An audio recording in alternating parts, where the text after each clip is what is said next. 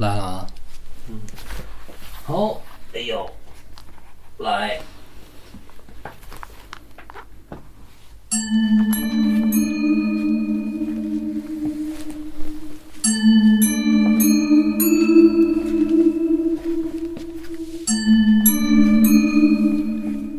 大家好，欢迎收听一番鬼话，我是芒果。大家好，我是 Mandy。嗯，把这个咱把这音乐都给它关了吧，省得到时候听不清楚。好啊，然后别猜了，你你先吧。对我先。啊，上次不是我讲过一个，就是听众他讲的是他自己还有没说完的呢，对孕期遇到的一些诡异经历。那一位你还记得吗？哦，记得记得。啊，他还分享了一些关于梦的经历。第一件事是和他奶奶有关的梦。他说他奶奶是在他初中的时候去世的，火化以后，他爸和他叔把骨灰捧回来，按他奶奶的遗嘱呢是要拿到他们那边一座山上给埋了。本来爷爷去世以后，呃，买的是一个合棺木，想着奶奶百年以后呢合葬。哦。但奶奶去世前再三交代不要合葬，说是因为这个。就生爷爷的气，爷爷年轻的时候呢不顾家，所以奶奶就坚决不合葬。好家伙，这气性也有点大。嗯，埋葬奶奶的时候是不让小孩去的，所以家里小孩就包括他都不知道奶奶到底埋哪儿了。下葬后过了两天，他夜里呢就做了一个梦，梦见他和奶奶一块儿出去玩，东逛西逛，逛到了太阳落山，他奶奶就说我要回家了。他就问说：“您住哪儿啊？我送送您。”然后就跟着奶奶走到了一个在崖壁上凿的洞跟前儿，奶奶一下就钻进去，躺在了里面。他还问：“您躺这儿干嘛呀？”奶奶说：“呃，他就住这儿。”后来给奶奶上坟的时候，第一次见到奶奶的坟，和梦里的一样，就是在崖壁上凿了一个洞，骨灰盒放在里面，外面呢镶了一块牌一一块牌儿。哦，就是你说的这种，就是安葬方式，就是牙牙牙葬是吧？啊，我曾经好像就看过这方面的纪录片，时间太长，我记不太清楚了。然后当时有一个疑惑啊，就说这么高的悬崖峭壁。这人是怎么放上去的？人家还详细的讲了一下。哦，你说那是悬棺葬，是放一棺材吧？嗯嗯。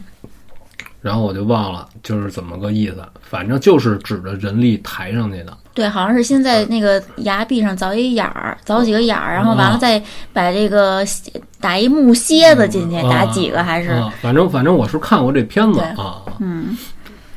嗯，但是他那是就是整个棺材放上去，对，这个等于是把骨灰放在一个崖壁上，这个相对来说可能得稍微简单一点。对，这要弄这大棺材，这个当时我特震惊，我看人家那个安葬方式的时候，包括我看那天葬也是，就西藏那个，然后有台王老师他们不是见过那个吗？嗯，就是真就把人搁那儿，就是就是。就别凑上去看去了，就真的是就被这个秃鹫啊还是什么呀，就给吃了，就被石猴鹰咔咔咔就就给磕了。哦哟，那讲第二他的第二个梦啊，第二个梦呢是他妈做的，他妈也是做梦很灵的人。说有一年他爸养的信鸽要参加这个信鸽大赛，他爸就弄了八只信鸽去参加大赛，之后天天就盼着这个信鸽回来。后来有一天，他妈做了一个梦，梦见了，呃，采了八朵大白花儿。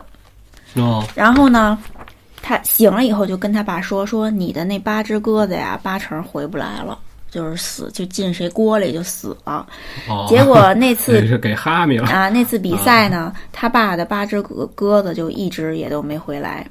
另外，他妈还老梦见彩票的中奖号码哦，但每次都因为各种原因买不成这个彩票。可每次开奖的时候呢，发现都是他梦见的那个号码。这个好呀，这个厉害了。然后对他妈就特别的就是懊恼，他爸就说。呃，就安慰他妈说：“那个呀，不是咱们该得的财，不是，说不定分享出来呀。啊，你听着呀，你往后听啊，说不定得了大奖，反倒就发生不好的事儿。就他爸就劝他妈，就说不定就是你买买不了是好事儿。然后去年他妈又梦见了一串数字，并且把这个数字就告诉给了这个网友，就不是这个嗯听众，让听众去买。听众呢就让她老公去按这个数字买，她老公是属于一点儿偏财运都没有的那种人啊。然后她老公呢就去买了，但是买的是福彩，哦结果没中。但是她老公对了一下体彩的中奖号码，就就是他妈的他妈就是梦到的那串数字。哦等于他妈一直玩就是题材，他买这个体彩就对了这个就有点什么呀？就是 lucky 值太低了，对。是吧？或者说真的就是冥冥当中就是你怎么能买错呢？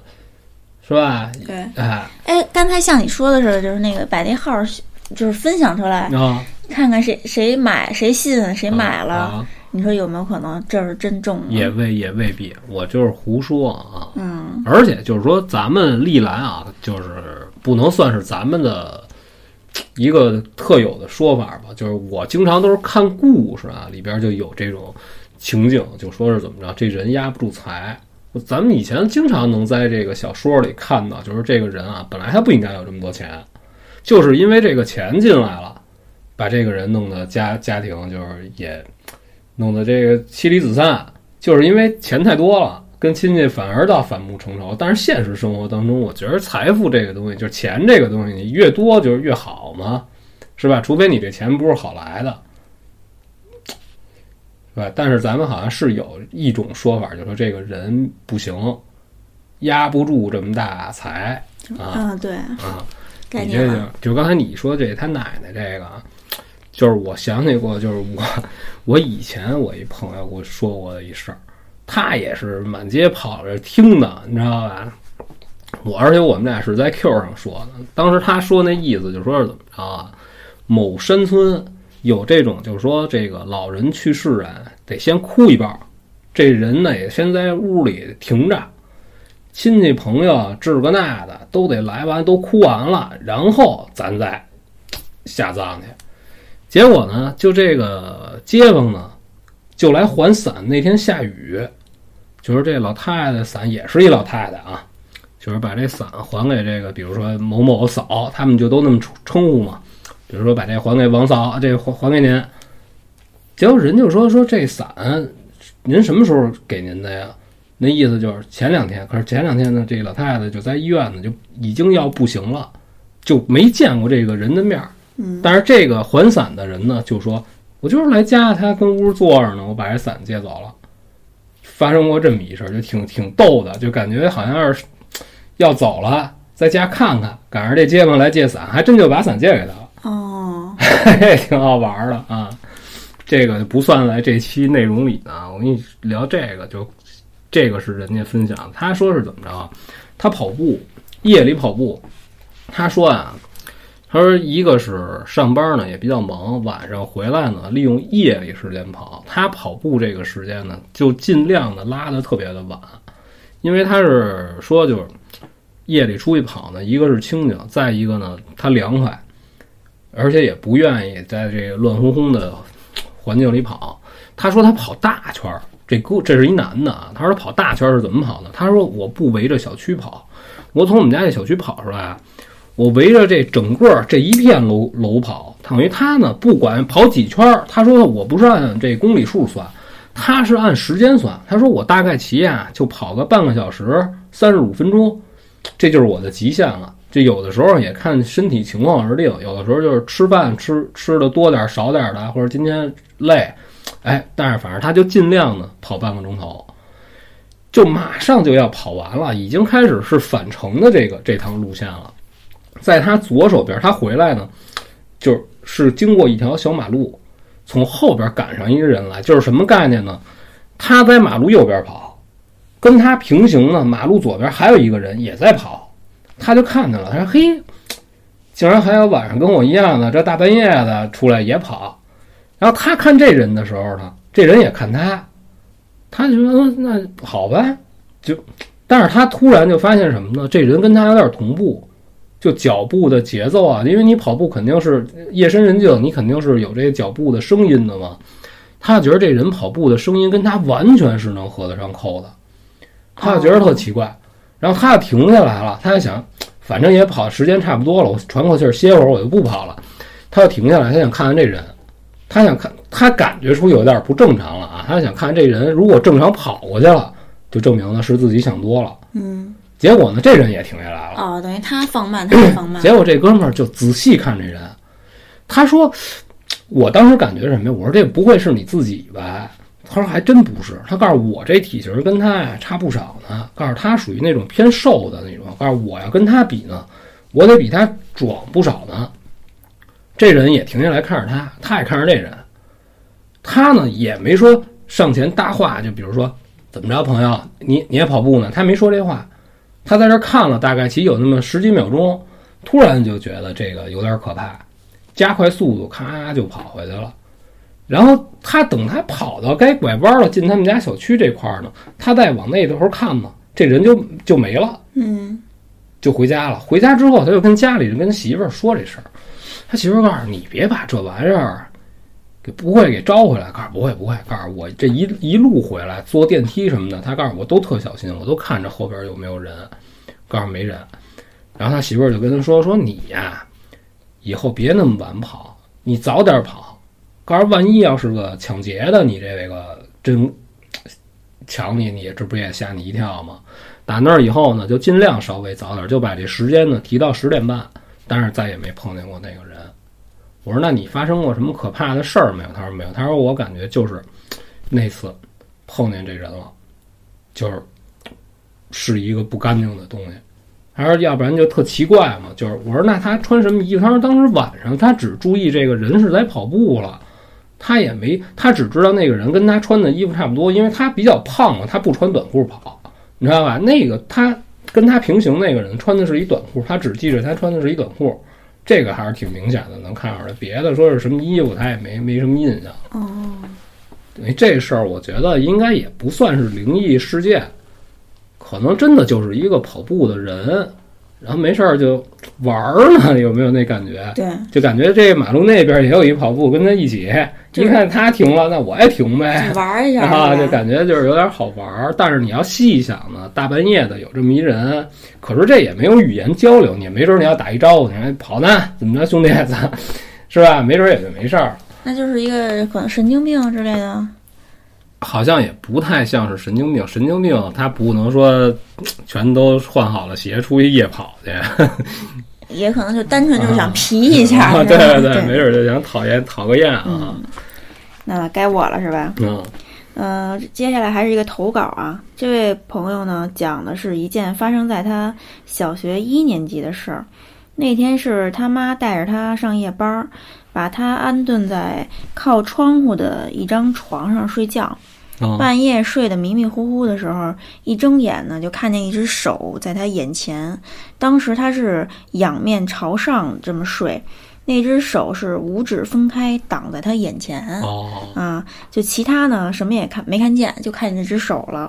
他吓得立刻就喊他妈说：“那个就是那当时语言比较匮乏，他就哦只会说大手大手。哦然后他就迷迷糊糊，就是迷糊了，开始，不管是这个睁眼还是闭眼，眼前都能看见那只手的剪影儿。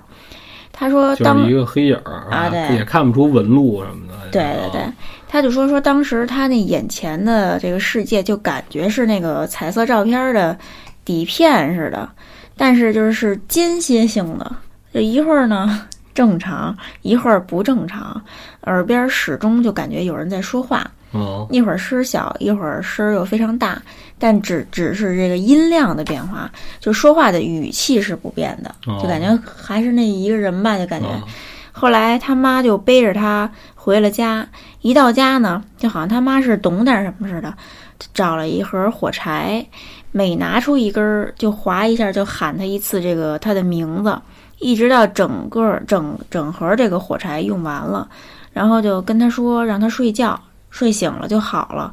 就说的什么他也不懂，反正就是说是被森林里的什么东西啊给缠住了。哦他就说之后就好了，他就感觉说不是他妈，他妈就喊他的话是非常普通的那种，比如说哦谁谁谁哦回来睡觉了，哦，什么什么谁谁谁，吃饭，哎该回来了哦就那种就叫魂儿的那种哦方式。哦他就说是感觉他他妈是一个神奇的人，他说就是话没有什么可神奇的。哦不过我听说说这个叫魂儿必须得是自己家里人叫是吧？就别人叫不管用。好像就是奶奶，嗯，一般咱们听过的都是爷爷奶奶、姥爷姥姥，对。哎，岁数大的人给叫。对，当妈的应该也可以，因为这也是自己的亲骨肉啊，那当这这肯定这没问题？嗯，但是我还真没听说过街坊给帮个忙，说给我们家孩子叫叫魂儿，这我还真没对，听。好像是说是有一个谁的经历，以前他就说是有一老头儿说的吧，嗯说必须得是自己家人，别人叫不回来。就是我听过比较多的啊，嗯就是比如说小孩儿，比如今天大家一块儿出去玩儿去了，孩子回来就高烧不退，上医院看不好，实在没办法的时候，一般就是有的人家儿就会哎给叫叫吧，给叫，呃，没事儿一会儿说特别快，有俩钟头这孩子就缓上就没事儿就退烧了。而有的时候你说这东西吧，你就打死了你就不信，他叫完他就退烧了，这你也解释不了。嗯，是吧？就是这个还挺逗的，叫魂儿这件事儿，说是也是挺有仪式感的一事儿，得拿着这孩子这个衣服啊嗯挑着出去，他然后也不是围着哪儿，就是家门口也好啊，估计也得是有一个区域的划分，你知道吧？哎，就，是反正有人就能管用。对，嗯然后我跟你说这个，这个是另外一个人分享的，他说呀，在当初就是大学还没毕业的时候，有一次集体，大概其有那么十几个人吧，集体组织一个就是登山的活动。他没说什么山啊，当时呢，他就他是在广东那边住，他说当时同学一块儿上山呢，就是也带了很多吃的东西，但是并没有说要在山上过夜，只不过是大家一起去那儿玩儿，就早上出来的也比较早，离这个山呢就是也不是很远。然后到那儿之后呢，大家就都爬山嘛。到那儿中午吃饭的时候，他就听见有一个人叫他，叫他的名字。咱就比如说吧，就说我吧，就就芒果，嗯哎，我就因为同学都在，大家在一块儿玩嘛，大家出来这个野餐，然后乱哄哄的，又一一边聊天一边什么的，有人叫我，肯定就得回头我去啊，就肯定是这个呀，嗯也没看见是哪个同学叫他，哎，他就他就跟他边上人说，跟他这姐们儿说，刚才是不是听见有人叫我们了？他说没有啊，没没听见。哦，那可能我太乱了，就没当回事儿。等到下山的时候呢，他又听见叫他，又叫他一声，等我，就在他耳朵边儿，他就明，因为下山的时候啊，这个山路啊，它不像是咱们日常去的那种旅游景点儿，都是石头台阶儿。它这个山路呢，就是人老上上山玩儿踩出来这么一条小路，等于他们必须得是纵队，嗯他并排着没人。如果他听见有人叫他，那必然是身后边这个人。他回头了，回头说啊啊，就又又发出一个就是要答应人家，人家叫你的嘛。他后边这个同学就跟他讲说，如果你听见有人叫你，你不你不能回话，告诉尤其是在山上，告诉咱们人多可能还好点儿。然后他说这是你听谁说？告诉我看恐怖片看的。这个有点搞了，这个有点讨厌了，等于就诚心还吓唬了他一下。可是人实在是非常多，等于呢，大家也没感觉到，就是他也没感觉到说特别害怕。嗯这么着就回家了，赶等晚上回家。你想，同学下山之后，大家还得聚餐呢。吃完饭呢，哎，也非常累了，然后饭也吃差不多了，但是女生肯定也不喝酒，就就说那回家吧。他同学也给他送到他家附近，他就直接走个五分钟也就能到家了，就往家走的就这么一丁点儿路程，就听见一个特别尖利的声音叫他，不像是人发出来，就是他描述啊，我这么想象啊，就像是那种聊个学了人说话的事儿。这个这他我学不了啊，就还又叫了他一遍。哦，芒果就就是动物那种声音。对，当时他就特别害怕，他就赶紧就跑回去了。跑回去之后，她就跟她男朋友说了，她跟她男朋友正站在门口，一边换鞋一边换自己。你想出去玩一天，这山里潮了吧唧的，你得把穿过的衣服都脱下来。嗯她在这儿正脱衣服、换衣服的过程当中，她要听门口又有人叫她，她是一边换着衣服，一边跟她男朋友在说今天发生的这件事儿。正说着呢，他听见这么一声，还是刚才那像鸟一样。可是，在山上的时候，就是一个正常人的声音啊。不知道为什么，就是他落单了之后，反而变成了一个特别尖利的声儿。哦哎，她又听见了。她听见之后，她就看着她男朋友，告诉你听见了吗？她男朋友就有点没反应过来，告诉听见什么呀？告诉这不是听你说话呢吗？那意思。告诉刚才又叫我一声。她男朋友告诉你别害怕，你别害怕，你换你衣服。她男朋友就开门出去了，就站在楼道看了看，然后又去这个楼道这个电梯间这儿又转了一圈，回来跟她说没事，告诉你不用怕，没有人。告诉没有人，告诉你是不是看恐怖片看多了？嗯啊，那那兴许是，那背不住，那洗澡收拾吧，都弄好，这始终就没事儿啊。等都弄好了，该睡觉了，马上要进屋回屋躺下了。她男朋友睡得晚，但是他们俩同在一个房间嘛。她男朋友又坐在床头这边上，这儿正玩自己电脑呢。她进来，刚想上床躺好，说看她男朋友在这电脑上倒腾什么呢，又听见一声，就在屋里，而且是从她男朋友那个方向发出来的。就在床头的位置，嗯等于和她呢是一对角线。哦她一进门就从她男朋友背后，她男朋友就是冲着这个坐在这个床头柜的侧面，把这电脑放在桌子上，在这儿玩呢，就这么斜着出来一声，就是芒果，就不是人发出来的声儿啊。他死就当时就一下就不有点要不行，然后他马上就问她男朋友，刚才就在你身后叫了一声，你不能没听见吧？她男朋友告诉我真没听见，大姐，毛主席保证，我绝我绝对没听见。当时这就睡不了觉了，她就强制她男朋友跟她到客厅去睡，睡到半夜的时候，其实也没睡，他就恨不得就是睁一只眼闭一只眼那么睡，他害怕嘛，就虚着睡，又听见了，又是在他脑袋头了，就离他很近，噌就起来了。她一起来，她男朋友起来了，她男朋友又听见了，是吧？告诉你这肯定从山里找回东西来了。她也没想到，她男朋友突然之间就，她男朋友刚才我上网查了，等于她男朋友在这儿弄这个呢，哦你知道吧？她百男朋友啊，在上网正查这事儿呢，我操！他告诉他怎么办呀？告诉怎么办呀？告诉怎么办呀？怎么办不了？告诉我上哪儿给你编这个会通灵的这个去呀？嗯告诉咱们就得不行啊，烧点纸，看看是不是有这个山里的这个孤魂野鬼想要投胎转世，就跟着你回来了。告诉咱们今天是不行了，告诉这都几点了？告诉是没睡呢，没有现没有没有现成的纸啊，大姐，那明天得买去呀。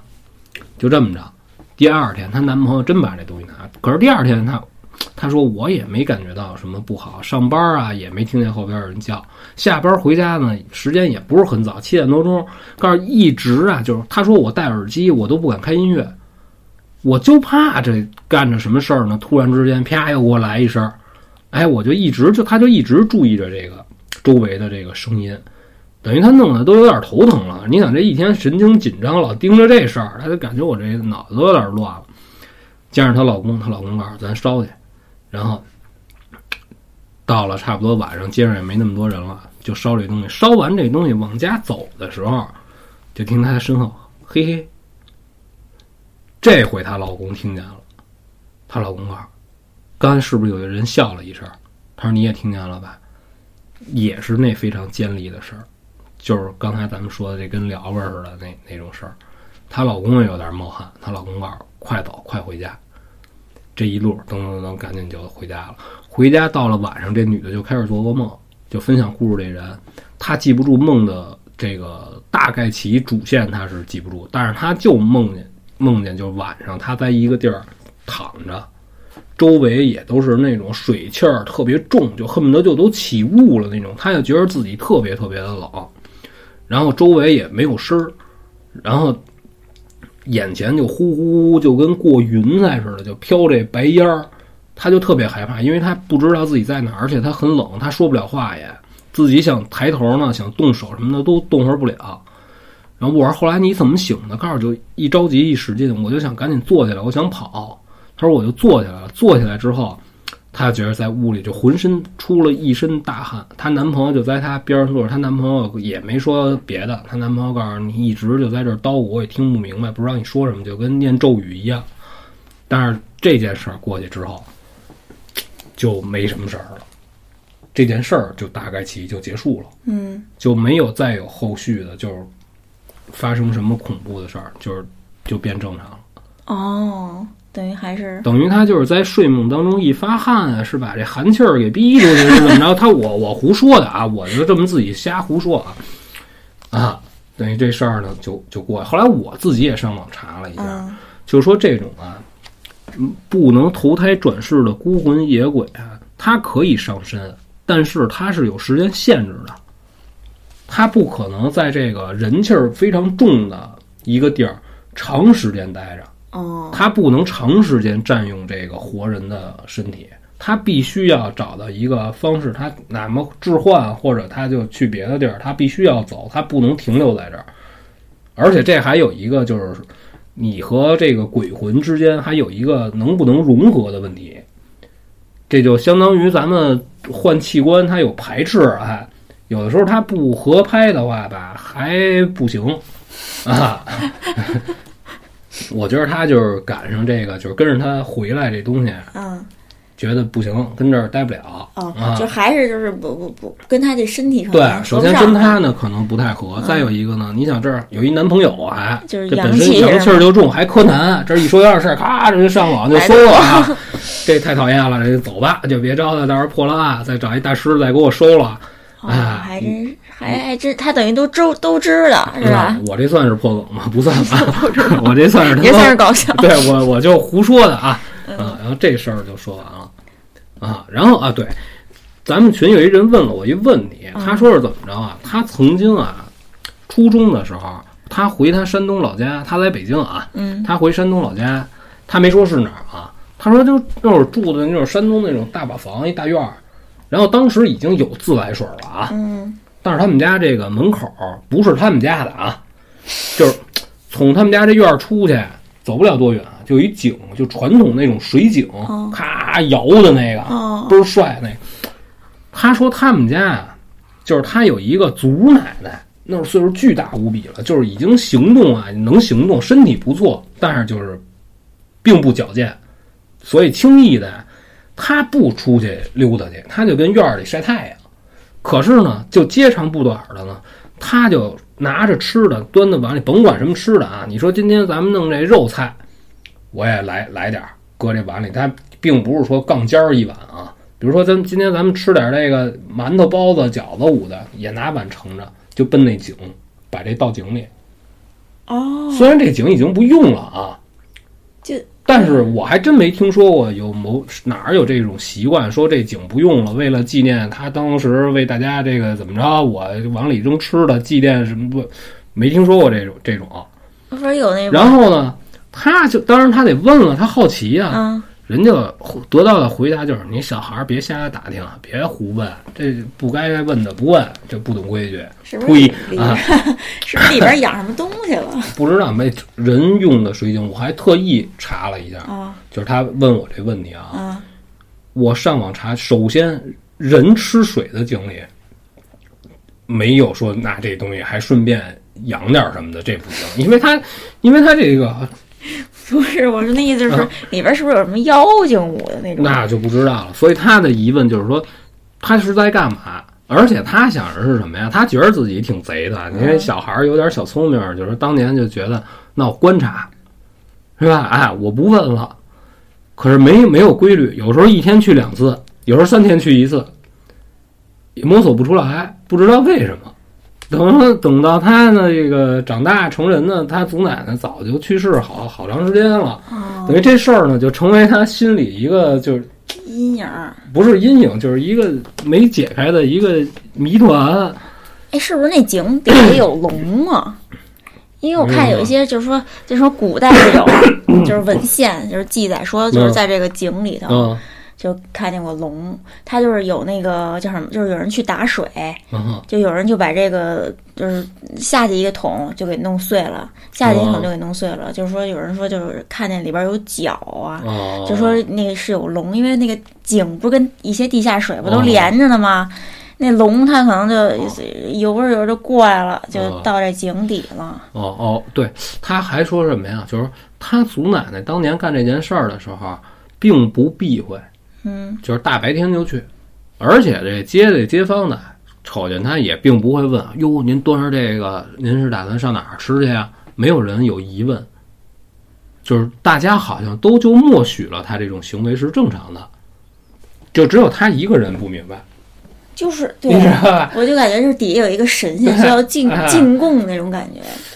好像是吧？就是感觉这东西它应该就是一个祭奠的事儿，是一个。嗯可是为什么一天来有时候要去一两次、两三次，这个也就咱们就不懂。所以就是我帮他在这儿问一下，就是咱们群里也好，还有就是能听到我们节目的有这大腿，您要懂的，给我们解释解释，给我们给我们科普一下。我们就是不明白，这并不能当成一个事件分享啊。对，我觉得这挺神奇的、啊。我也觉得是，就不知道它底下是什么，有什么东西在啊底，下。当然，我觉得啊，就是说，已经通了这个自来水之后，这未必就要把所有的井都废弃掉。我觉得这也没必要，嗯，是吧？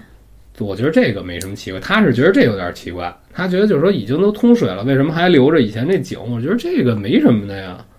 那就只能就是往这里边有东西，有不是因为因为以前如果你以村为单位，他自己掏钱请人打井的话，这也是花了不少钱的，这也是有可能的。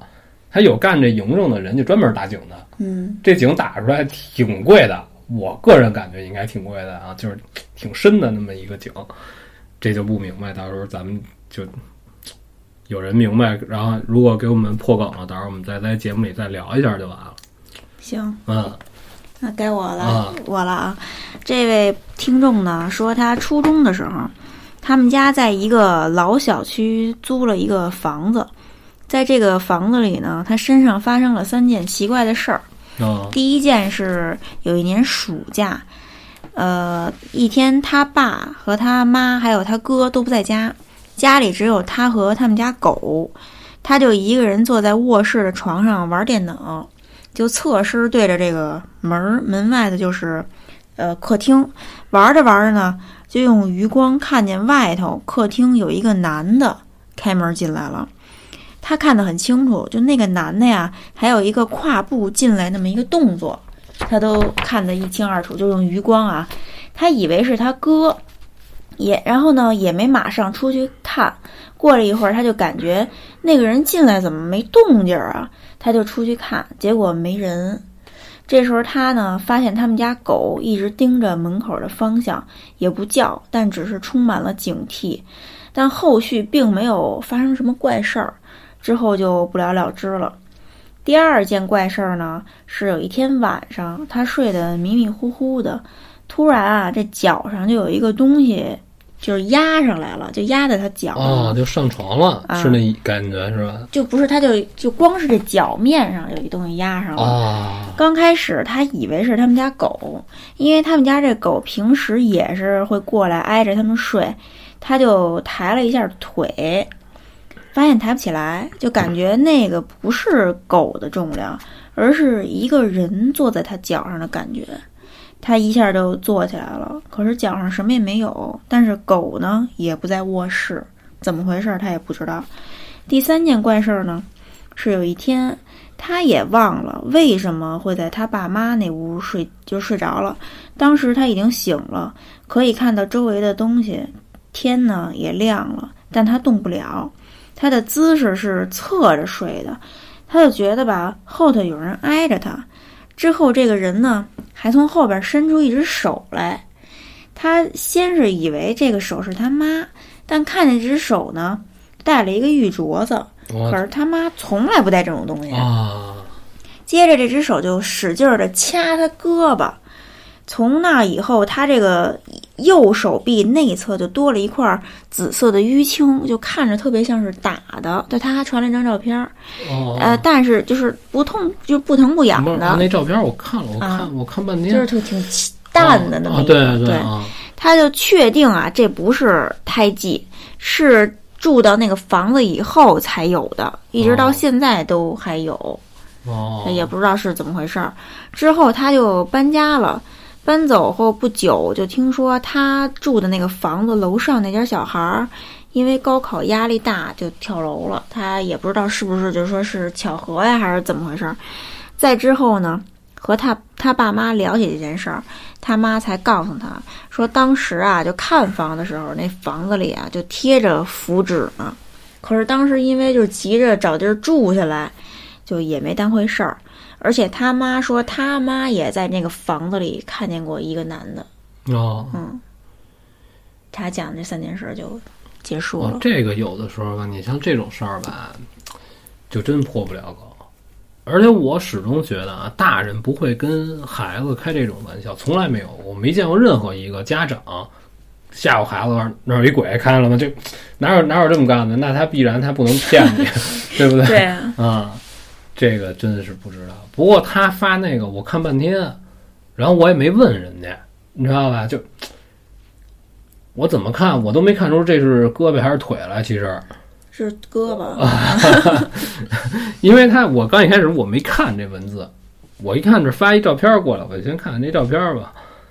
看了半天没看，没发现哪儿不对，你知道吧？我我好像啊看是淡淡的有一个那啊个啊对，，要不然我为什么发给？你呢？像我这种实力瞎逼的，对 看半天没看明白嗯，啊！你这就说完了。了。然后这个是一个也是 人家分享，就说是曾经他住的一个地儿，人家不愿意说这地儿啊，嗯人就说怎么着，他们家附近啊有一臭河，就是这事儿就发生在这臭河这儿。但是这臭河呢，平时啊，他就说经常的就有这个掉到河里淹死的，就是不奇怪。就而且多数都是小孩儿，因为他说什么呀？他说我不像说你们这个城市生活呀，大人看得紧。但是我们那是什么呀？小孩一玩去，只要能走的、能上街的，全他妈全他妈招呼上。这一帮孩子一出去玩去，多了能有十几二十个，嗯就是恨不得这一家有的时候就能带着三四个小孩儿。所以那会儿经常就在这个臭河，它这中间得有一桥啊，对，经常有钻这桥栏杆，小孩小嘛，实际上是有护栏的，但是小孩太瘦小了，从这护栏能钻过去，一打闹一玩，一淘气，啪就掉底下，谁孩子也不敢救，就净是淹死的。他就提前就给我说了一下这桥的这个背景，当时是有一什么呀？他们村儿有一老头儿是一孤寡老人，然后是干嘛呢？喜欢鸟哎，他就喜欢鸟儿。哎，他特别懂。这老头儿呢，每天早上起来，这岁数大了觉少呢，他心疼他这鸟儿。他早上起来，趁着没人的时候，就是尤其是夏天，天儿亮就出去就走，啊，四点半，拿着笼子围着这臭河呀去弄他这鸟儿去，然后呢，就捡回这么一个小孩书包来。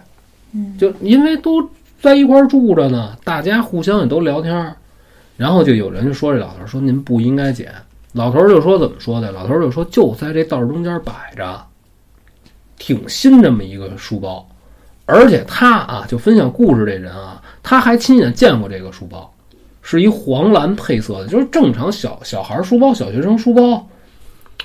老头儿说挺新的这么一书包，就在这个路中间这么放着。我这过去拿脚踢了踢呢，有分量，我怕是哪孩子玩去呢，我又给拿回来了。这老头把书包给捡回来，说要是万一到时候人家长带着找呢，我这不还还给人家，别耽误人家孩子上学。这老头是好心眼儿，他并不是说为了要人这个破书包，这没什么用。然后呢，这书包呢，第二天呢就莫名其妙就遗失了。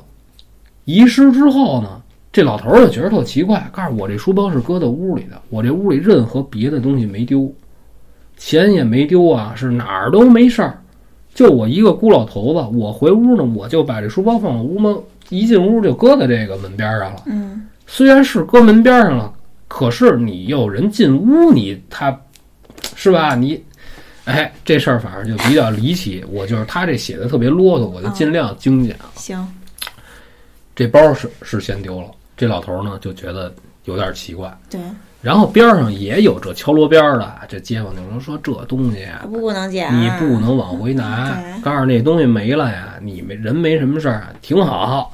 净是这阿姨喜欢聊这神了鬼了，就往邪乎了说，你知道？哎，不不幸被说中了，你知道吧？这他妈老头儿告诉说，我在这个河边溜达，他不，他晚上不遛鸟，他吃完饭他也遛弯儿，因为这是他生活的区域啊，他习惯了。嗯喝点酒呢，也出去转一弯，就自当锻炼了。他跟河边走的时候呢，就瞅见这河边站一小孩。他瞅见这孩这孩子也瞅见他，这但是这孩子没叫他，觉得很奇怪，因为这周围啊，他都得你谁见着他都得打招呼，尤其是这村里小孩，你瞅见你就得叫叫人啊。哎，他这有点，这老头，他那听这老头那意思就是什么呀？我不认识这孩子，这有点神奇。这不可能说这个一村住着还有我不认识的小孩。他想问这孩子呢，等再一错眼珠的功夫，这小孩没了，小孩消失不见了，就在河边看见了，回来呢就心里就别扭，然后也不怎么着，这老头就生病了，早上这鸟也不溜了，哎，就这么着就，因为他这一生病呢，只能自己管自己，谁也不知道。等过了几天，等这老头再缓上来呢，才开始对外说这件事儿，才才有刚才说碰见小孩这些事儿，你知道吧？说完之后。过了大概其半个月，这老头又出来就跟他们说：“说我肯定是碰见事儿了。说是您碰见什么事儿？您说，告诉晚上我这鸟炸了，炸了。告诉怎么叫炸了？就是不明白呀。啊，怎么叫？告诉晚上这按说这鸟就睡了。啊，这老头在这儿，告诉我躺炕上，我这听我这半导体呢。这没事儿，我喝点酒，我坐着准备要要睡着了。这鸟就在笼子里就疯了。”所有鸟，这老头不是一只鸟，你知道吗？他得是分组出去溜去。哎，晚上呢，这鸟必然是把这笼子盖好，这鸟就睡了。哎，他这叮了咣啷，这他一看，我操，这鸟怎么疯了？我什么情况啊？我操！而且是全部，你知道吗？等把这再打开，这鸟这毛已经弄得笼子就乱七八，这鸟就要不行了。哦，就折腾了大概其，就是他有大概其啊，就折腾了连十分钟没有，这他这一溜鸟，嗯，差不多就都奄奄一息了。哇，就自己跟那儿等于等于这鸟啊，最后一个没落下。但是刚才咱们不是说了吗？这老头玩这东西，他特别的懂。凡是懂鸟的人啊，他绝不能给这鸟说给养死了，那这纯属胡说。除非这鸟正常自然死亡。对。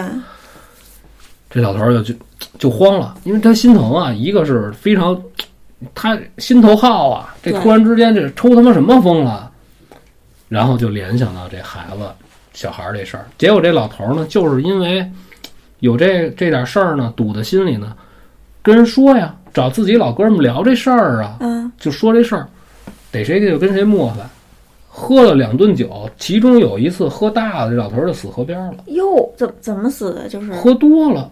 喝多了，哎，喝大了，就老跟人叨咕这事儿，说我这鸟的事儿，从头到尾给人说一遍。这不，你想我这都说多半天呢。对，这老头儿，你想要给你讲一遍，嗯，对不对？可比这也长。对，得且得说会儿呢。对，说完了，边上的人就劝，告诉指不定啊是怎么回事呢。告诉你这鸟啊，就谁也解释不了。你说这鸟，我从来没听说我，说这鸟晚上睡觉了挂在这儿，然后突然这鸟疯了，这这我真没听说过。然后哎。这老头呢，就跟人叨咕这点事儿，跟自己同号的这些鸟友啊，就喝点酒，可能喝的哪儿不合适，就在河边躺着，就被人发现。当然，那老头岁数可也不小了。这就是分享故事这人给我讲的，就是他也是听这也跟他说，我听那也跟他说，把这事儿凑完整，所以这事儿也比较乱。但是最后这老头就是因为捡书包，当这鸟死。到自己死了，人家就传说就说什么呀？为什么还要前面要说一下这个这个臭河的背景啊？嗯，就说是有这招魂的孩子。我靠，给招给老头儿给招走了？不是说给老头儿招，他不应该动人家这东西。哦，这东西就是，咱就这么胡说一下啊！我我这么想着，比如说有这个路过的学生，啪把这包捡起来了，哎，可能这就成功了。哦，就是想就是勾勾搭小孩儿。对，你说他这书包为什么被捡走？后来莫名其妙又没了，人家有用呢，你这瞎捡，就碰碰瓷儿有的 啊！你看这故事，其实又老又说回，就是你不确定的东西还是不要捡。对，这路上看见什么新鲜都别捡。就是他跟我说这情况的时候啊，我其实觉得还是挺诡异的。你像早上起来。尤其又是在这村儿里，这臭河边上又有水气儿，中间搁一个倍儿新一书包，这感觉还挺还挺逗的。对，你想想怎么想也、也应该觉得不正常。那老头儿居然就给捡回来可是了。我就认识什么呀？啊，就这岁数大的，我以前认识看台球厅的老头儿，我们就老跟人说，大爷那怎么着那楼闹鬼，老头儿你把鬼叫来就不怕是吧？啊，你把鬼找来，那不就是你老了以后吗？哎，你去你去找他去，你把他给我叫来，我他妈上哪儿给你找去 啊？就他真是岁数大的人真不怕，就无所谓啊。这事儿就分享完，这事儿很离奇，对，解释不了，而且这鸟儿很很怪异。就是而且这就是什么了，这就是惊着了？什么呀？就是为什么这事儿能流传出来？这老头儿还不是暴毙的，我觉得他是有点什么呀？嗯，伤心过度，外加有有外外加这个加吗？外加喝酒，嗯，哎，还有外加吗？没了。就是嗯，等于他不是被招走的，对，但是这鸟儿就没法解释鸟是看见什么东西了？啊。然后我问他，我说你得说它都是什么鸟儿，因为这鸟儿啊，玩鸟的人他不是什么鸟儿都养，你知道吧？他必须得能在一块儿待着的，他才能养它。啊，对对，不互相掐的肯定对对。对啊。可是，一般玩鸟的人啊，嗯咱们就说啊，就画眉，嗯就玩这红子，是吧？就就老头儿就喜欢这，北京老头儿就喜欢这鸟，嗯，一般就都是玩画眉的多，哎，反正这鸟不好伺候，就麻烦。这没有说这儿他们养一画眉，那儿养一鹦鹉的混蛋，那他妈没有那么就养不到一块儿对是吧啊。哦，但是他这鸟儿为什么突然之间，这我就是很觉得很神奇。你那你你觉得是？我觉着不。了，我是老看人家弄鸟儿，我嗯就是我说大爷这个拿来给我嘚瑟两下，不行啊，我就人不让我玩儿，人但是允许我看啊，我是认识这个老头儿玩鸟玩特好的，没事儿拿一耳塞子、平头塞子，嗯，放着这个大自然那声儿，有专门卖那卡带的，哦顺着笼子里给鸟儿听。我说这我说这干嘛呢？他听他学呀。我说啊，我说真牛逼！我说你非这劲，放出去。我说你给我二十块钱，我给你学一个，你要听什么呀？我操，真他妈行！啊，这事儿就说啊，行，该我了啊。呃，我今儿最后一个啊，哦，这个呃，听众的这投稿呢，就是有一点儿这个求助性质。就是二零，他说二零一八年的时候，下半年一直是大病小病不断。一开始呢是脚疼，有一天早上起床，这个左脚突然就不能动了。刚开始以为是痛风，就去医院看，拍片子，也也看不出什么来。这个大夫呢就给开了点止疼药。三个多月过去了，一点没见好，脚还没好利索呢吧，左手就开始疼，就又去医院，就换了一个医生，就是找了一专家还。哦，他这疼还传染啊，不互相对呀、啊然后就还是开了点止疼药，但是吃了也是不见好。再之后就是这个眼耳口鼻啊又疼又痒，就最后就还得了肺炎了，整天就是咳个不停，他就感觉自己就快快要咳嗽死了，啊就一下折腾了半年，一个病接着一个病。突然有一天啊，他就一开始他也没往说灵异方面想，就想说是怎么回事，查不出来。突然有一天就想起来说，哎，我看看这病历本儿吧。一看发现这个脚是从中元节过去后没多久开始疼的。哦，他就想到每天上班的这个必经之路是一个十字路口，啊一到中元节呢，就有烧纸的，就一大片，就在便道上，都都没地儿下脚了。对呀啊，对呀我也是想说这个啊，虽然他每次路过都会在心里就默念说哎打扰了什么这个啊那个，就是一通道歉，但是是不是就是因为就是他那次就是不小心还是踩到，因为没地儿下脚啊，啊。不小心踩到什么了，就才倒霉了半年。他就想问，如果要是不得不经过这种地方的时候，应该怎么做？就比如我们家那十字路口，哦就一到这日子口儿，就满全都是，哦根本、要不然你就脚不沾地过去，就我们家楼底这儿嗯一样对呀、要不然你就走机动车啊，不是他这就是什么呀？你想我们家楼底下这破马路，嗯，你咋量都能量过来，就这么窄点道儿。你下去一看，好家伙，三六，我操！你往哪儿躲，根本躲不开。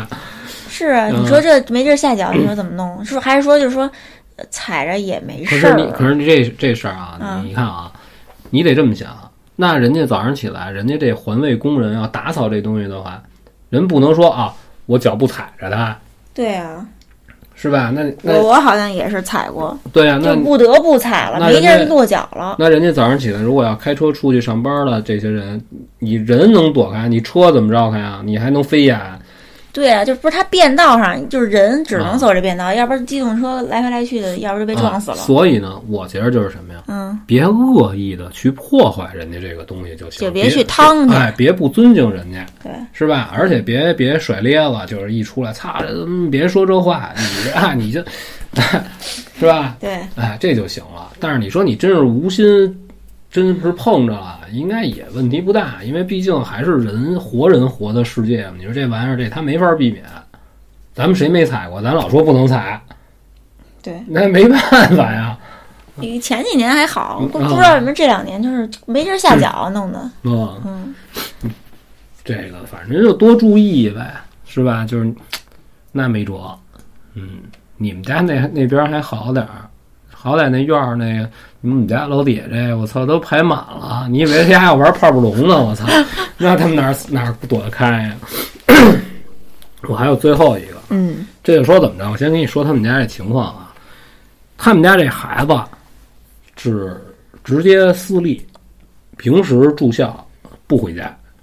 然后呢，这个小姐姐呢自己在家，她老公呢礼拜一到礼拜五呢外出工作，住单位住公司，周六日回来陪她跟孩子。哦耶，就是这么一个情况。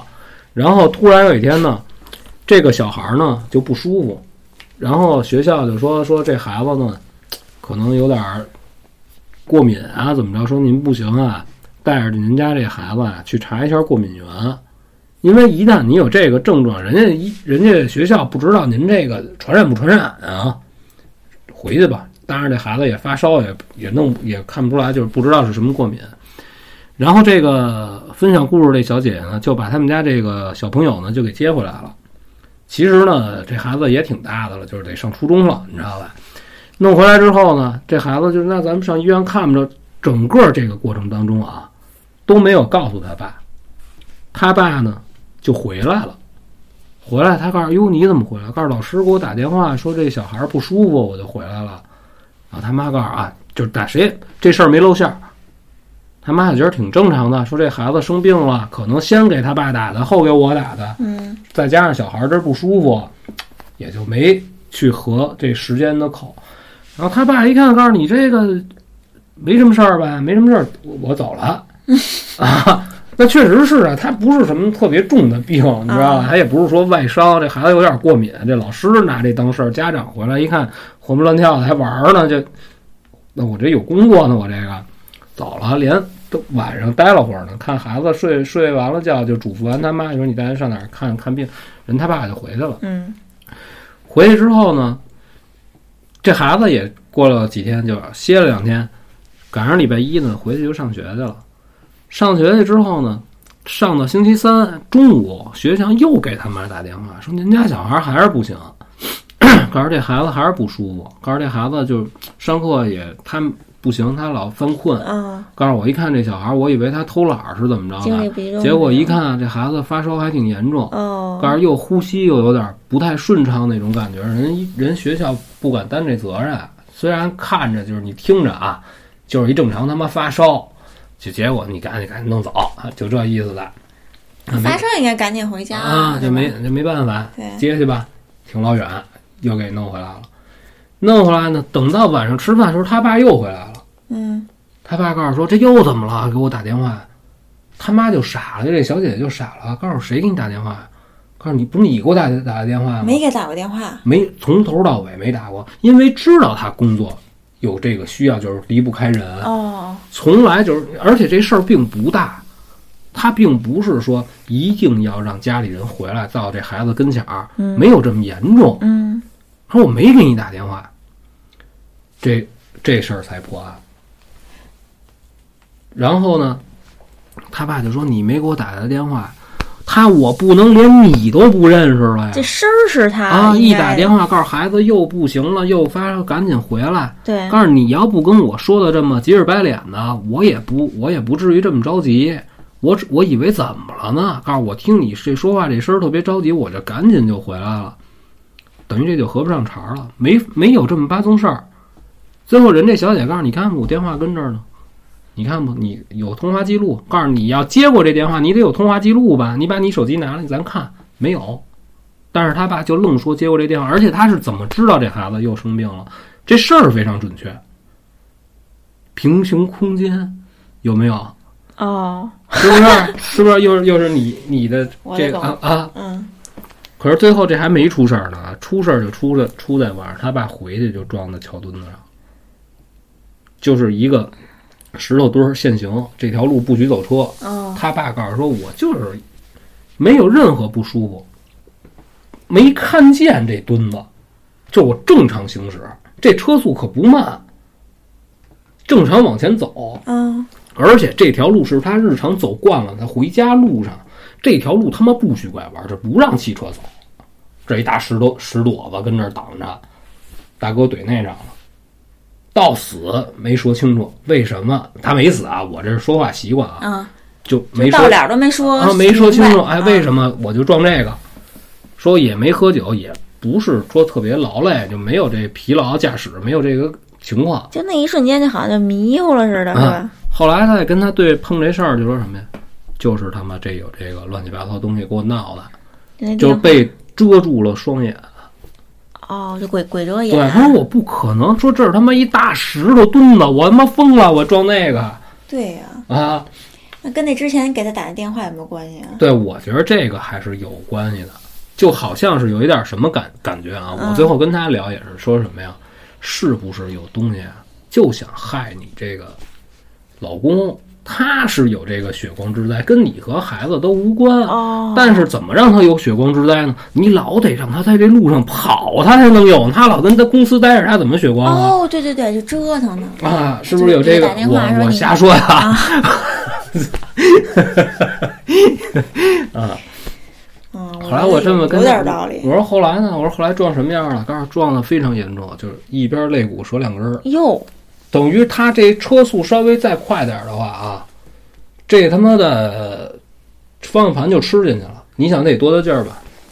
还真是撞大石墩子。啊，但是后续的事儿就康复的事儿就就不聊了，但是就发生过这么一非常严重的事儿。就是得有这么一劫，就是躲不过去。啊。这是后来等他已经好的都差不多了，人家俩人儿再对这事儿说之前怎么出的，因为大家家里人就疯了。你想正当年对啊，那这够邪性的，而且还是他媳妇儿的声儿给他打电啊，话。你说多奇怪。可是这之前呢，也没她老公没有那个美国时间，说我找一地儿我算算命，嘿我怎么着？但是他有这功夫，他就回家陪他们俩去了。啊，就是工作对工作平时比较忙，并没有那也不能不要命啊，就觉出不对来了，真应该找地儿就是看看。他没觉出来，因为这事儿非常自然，就觉得家孩子生病了，你当爹的赶紧回来，而且是他他爸这边说呢，就是是他接到了这个小姐姐的电话，嗯，是他接到他媳妇儿电话。对，命令他你赶紧回来，那你这个是吧？你敢你敢说操不去啊？那你这不找死呢吗？对呀、啊，这事儿就很神奇，实在解释不出来。我今天就嗯，就都聊完了啊。我实在是不太明白他这事儿是怎么能发生成这样，而且就是我觉得这小姐姐说的特别有道理，是打过也好，是接过也好，必须得有通话记录，有吗？没有啊？哇，这就有。你说这是是你说这是不是闹闹鬼对，啊？你再怎么着，他必须得有这通话，就你哪怕是一秒钟呢，他也有这记录才对呢我觉得这就不是平行空间，这就是闹鬼吧？啊，就是诚心让就引着他出来呀、啊得在路上跑才能撞啊。啊！可是她老公工作时时时候发生过什么事儿，招过谁，这就不好说。因为他是一长期坐办公室的，其实也跟外界也没有什么接触，哦，这就很很很离奇。我感觉到最后呢，就是可能感觉就是他命中就有这么一劫，对，哎，你就能解释所有事儿。我告诉你，这个啊这个这个度过这一劫，你就好了。啊，对，哦耶哦耶啊，谢谢大家，我们嗯，讲啊，谢谢大家啊。嗯，哎呦，哎呦，哎呦，哎呦，也是凑时间吗？哎呦哎呦哎呦，没有啊！我操，拿 A 呦凑时间，我操，这 A 呦多半天啊！啊，哎呦哎呦，怎么都九十五、五十九？我操！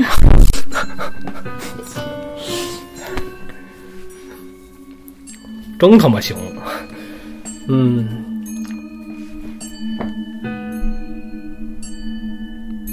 不行，必须咱俩得聊到一个小时，要不然到时候他们又明显，要我还以为你有点迷不是，到。时候他们又吐槽，我说你这个怎么这么短呀？那就这么多内容啊，啊。对呀，他我也没办法呀，嗯。